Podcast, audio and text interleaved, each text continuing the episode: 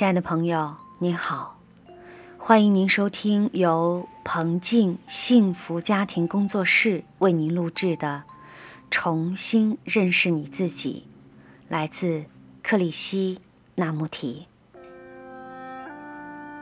第四章：什么是快感？喜悦不是想出来的，而是当下直接的感受。你一去想它。它立刻转为快感。所谓活在当下，就是在刹那间领会其中的美及喜悦，而不眷恋它所带来的快感。在上一章当中，我们提到了喜悦和快感的不同。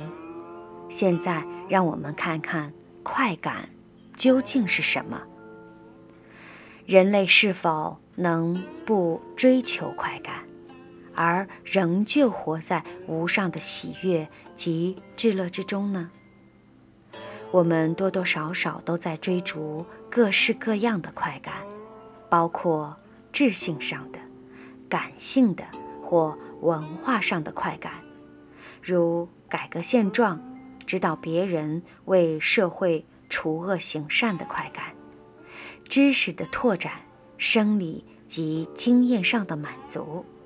对于生命更深的理解，以及足智多谋的快感等，其中之最当然是拥有上帝的快感。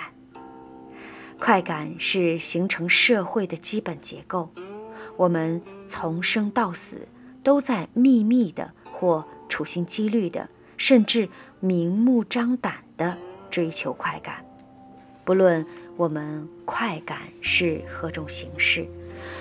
我们心中都应该有数，因为就是它引导并设定了我们的生活方式。因此，我们每个人都应该专心的、慢慢的、细致的研究这个问题，这是十分重要的。因为寻求快感、不断滋养维系它，乃是生活的基本需要。缺少了它，生活就变得极其枯燥、愚蠢、孤独，而且毫无意义。你也许会问：那为什么不让快感来引导生活？原因极其简单：快感必定带来痛苦、沮丧、忧伤及恐惧，或是因恐惧而滋生暴力。如果你要过这种生活，就去过吧，反正世界上大多数人都是如此。但是，如果你想从这份痛苦当中解脱，就必须了解快感是如何形成的。认识快感，并不是要否定它，我们既不谴责它，也无意为它论断是非。不过，如果要探索它，你就必须张开眼睛，认清以下的事实：凡是不断追逐快感的心，无可避免终将面对它的阴影及痛苦。即使我们只追逐快乐而躲避痛苦，这两者仍然是无法分开的。为什么人总是渴望快感？不论我们做高尚或不高尚的事，老是携着快感的暗流。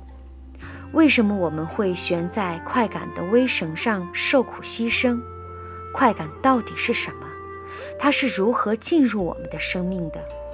我不知道你们之中有没有任何人问过自己这样的问题，而且能追踪他的答案一直到尽头。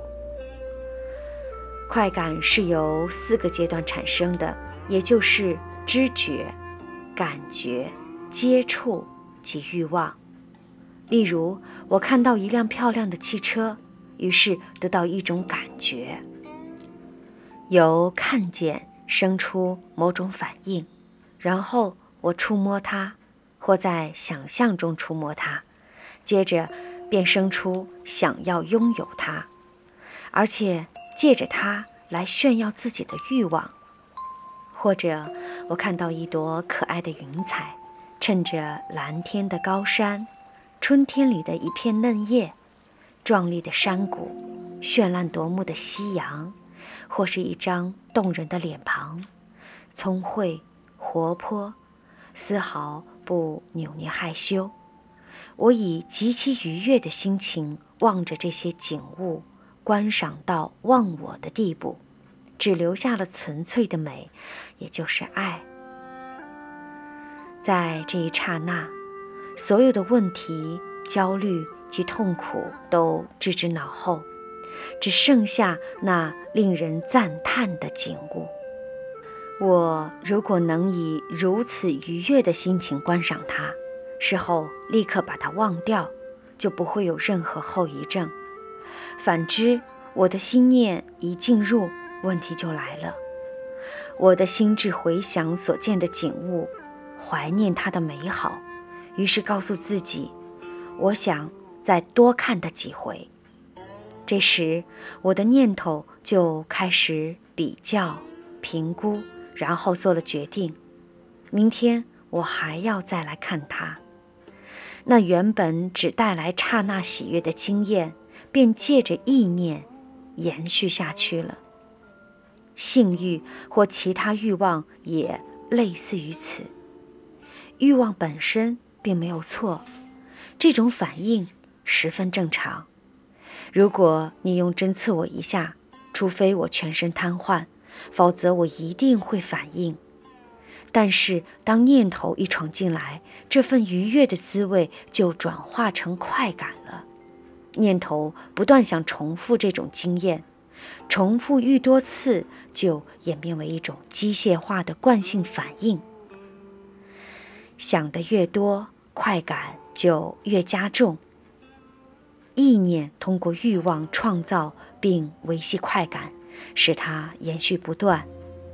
因此，我们可以说，对美好事物的欲求反应本来极其自然，但是念头扭曲了它，念头将它变成记忆，而记忆又借着不断的念而得到了滋养。